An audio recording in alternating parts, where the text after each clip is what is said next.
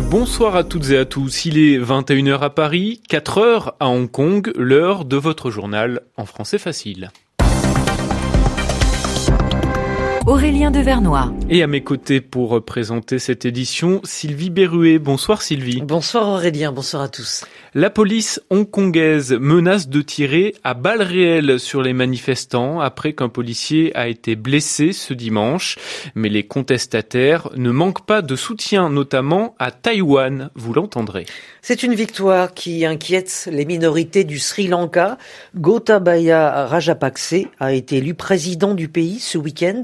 Il est issu d'une famille, il vient d'une famille puissante et redoutée, notamment par les Tamouls et les musulmans. En France, les Gilets jaunes fêtaient officiellement leur premier anniversaire ce dimanche et les célébrations se sont cette fois déroulées dans le calme, même si une poignée d'entre eux a provoqué la fermeture des Galeries Lafayette à Paris. Le journal. Le journal. En français facile.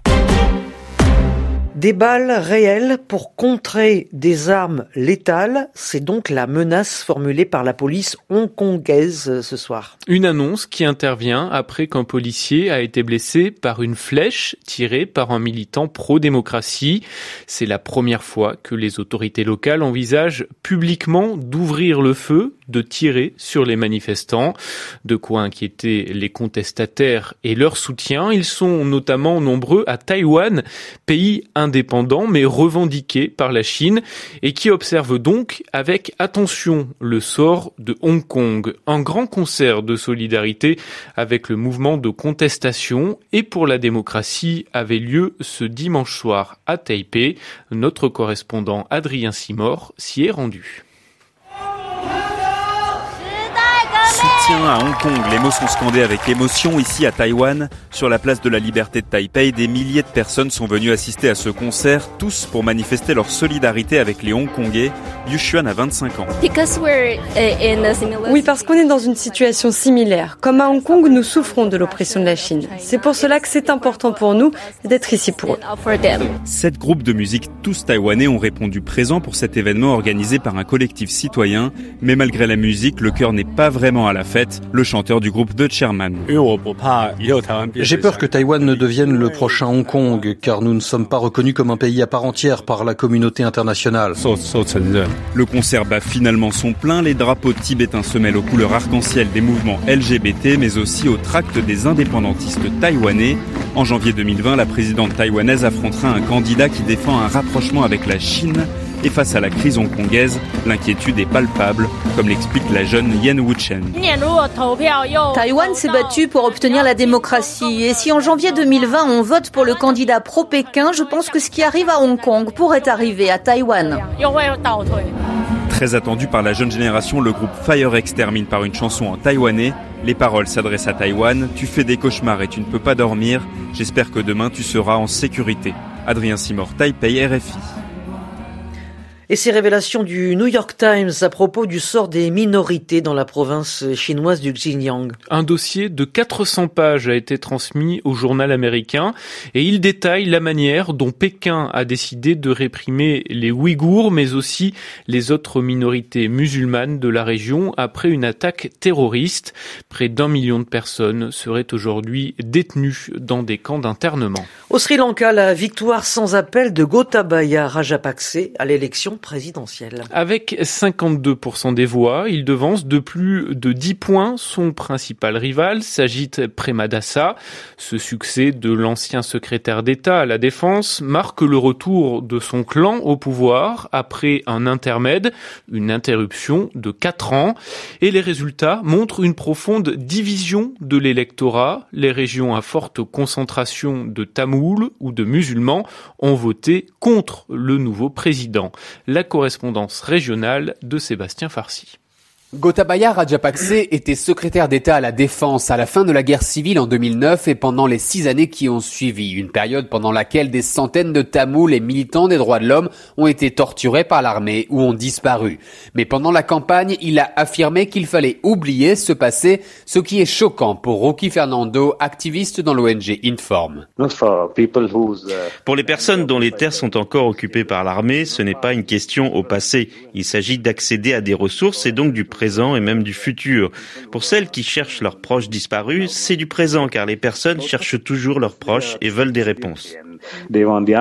Gotabaya Rajapakse vient de déclarer qu'il serait le président de tous les Sri Lankais, mais acceptera-t-il les critiques se demande ce militant des droits de l'homme. Uh, C'est un militaire pur sucre. Une approche militaire du pouvoir ne convient pas à la démocratie. Le pouvoir militaire est très hiérarchique et n'accepte pas les remises en cause ou la critique. Ce sera donc très difficile pour un homme avec une expérience militaire aussi marquée d'adopter une pratique plus civile et démocratique du pouvoir. Gotabaya Rajapakse sera le premier militaire de carrière à diriger le Sri Lanka. Sébastien Farsi, New Delhi, RFI. En Algérie, l'élection présidentielle est-elle prévue euh, le 12 décembre? La campagne a débuté ce dimanche dans la discrétion. Les cinq candidats retenus ont limité leurs apparitions publiques. Des manifestations ont lieu chaque semaine dans le pays pour dénoncer l'organisation de ce scrutin. La contestation contre la hausse du prix de l'essence se poursuit en Iran. Les manifestations ont fait au moins deux morts selon les autorités qui ont annoncé ce soir qu'elles ne toléreraient pas, qu'elles ne supporteraient pas l'insécurité. Depuis le début du mouvement vendredi soir, plusieurs dizaines de personnes auraient été arrêtées. Et eux fêtaient euh, officiellement ce dimanche le premier anniversaire de leur mouvement. Mais après une journée d'hier marquée par des violences, les Gilets jaunes se sont fait discrets. Des rassemblements de quelques centaines de personnes ont eu lieu à Paris et en région sans incident notable. Mais quelques Gilets jaunes avaient toutefois décidé de faire entendre leur voix dans un endroit symbolique, les galeries Lafayette, Valérie Cohen un temple de la consommation. Voilà, pour reprendre leurs propres termes, ce que visaient des gilets jaunes. Quelques dizaines d'entre eux se sont introduits à la mi-journée aux Galeries Lafayette, presque parées pour Noël, pour y fêter ce premier anniversaire. Chasuble fluo sur le dos, ils y ont lancé des confettis, brandi des slogans, entonné des chants au milieu des clients.